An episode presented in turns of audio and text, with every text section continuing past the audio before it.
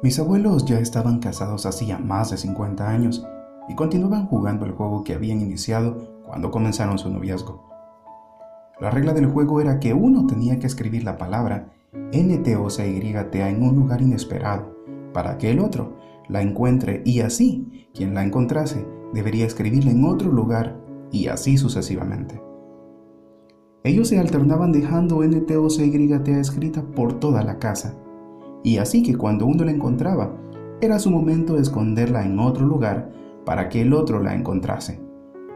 Ellos escribían NTOCYTA con los dedos en el azúcar dentro del azucarero o en el pote de harina para que el próximo que fuera a cocinar la encontrase.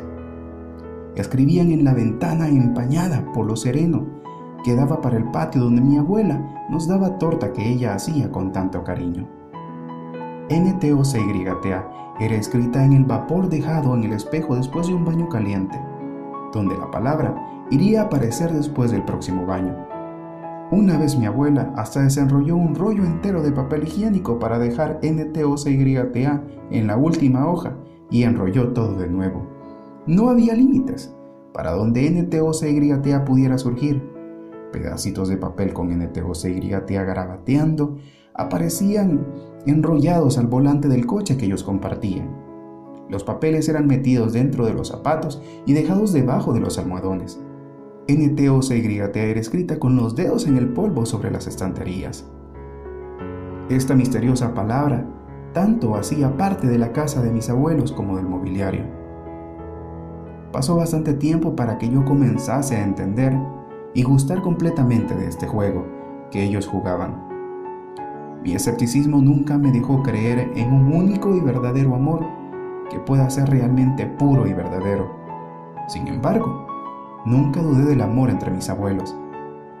Este amor era tan profundo, era más que un juego de diversión, era un modo de vida. Su relación era basada en devoción y un amor apasionado que no todo el mundo tiene la suerte de tener. El abuelo y la abuela estaban siempre que podían con sus manos unidas. Se robaban besos uno al otro siempre que se encontraban en aquella cocina tan chiquita. Ellos conseguían terminar la frase incompleta del otro y todo el día resolvían juntos los crucigramas del periódico. Mi abuela me cuchicheaba diciendo cuán bonito era mi abuelo, cómo él se había vuelto un viejito lindo y amoroso. Antes de cada comida, ellos se reverenciaban y daban gracias a Dios y bendiciones a los presentes por ser una familia maravillosa, para continuar siempre unidos y con buena suerte una nube oscura surgió en la vida de mis abuelos. Mi abuela tenía cáncer de mama. La enfermedad había aparecido hacía 10 años. Como siempre, el abuelo estaba con ella a cada momento. Él la tranquilizaba en el cuarto amarillo de ellos, que él había pintado de ese color para que ella estuviera siempre rodeada del sol mismo, cuando ella no tenía fuerzas para salir. El cáncer ahora estaba de nuevo atacando su cuerpo. Con la ayuda de un bastón y la mano firme de mi abuelo, ellos iban a la iglesia todas las mañanas. Y mi abuela fue quedando cada vez más flaca, hasta que finalmente ella no pudo salir más de la casa. Por algún tiempo mi abuelo resolvió ir a la iglesia solito, rezando a Dios para cuidar de su esposa. Entonces, lo que todos temíamos sucedió. La abuela partió. NTOCYTA fue grabada en amarillo, en las cintas de color rosa de los buques de flores del funeral de la abuela. Cuando los amigos comenzaron a irse, mis tías, tíos, primos y otras personas de la familia se juntaron y quedaron alrededor de la abuela por última vez. Mi abuelo se quedó junto al cajón de la abuela y en un suspiro bien profundo comenzó a cantar para ella. A través de sus lágrimas y pesar, la música surgió como una canción que venía muy de adentro de su ser.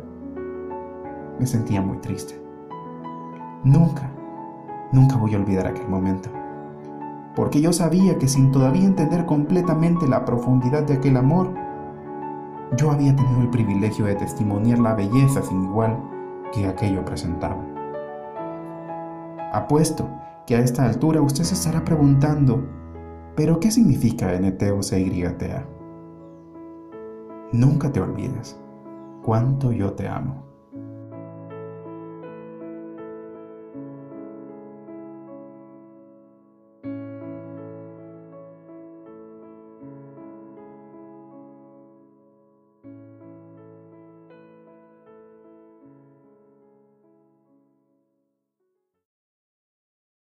Cuando yo me vaya.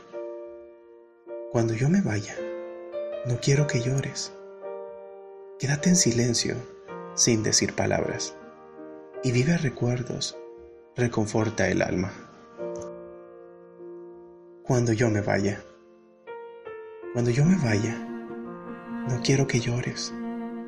Quédate en silencio, sin decir palabras, y vive recuerdos, reconforta el alma. Cuando yo me duerma, respeta mi sueño.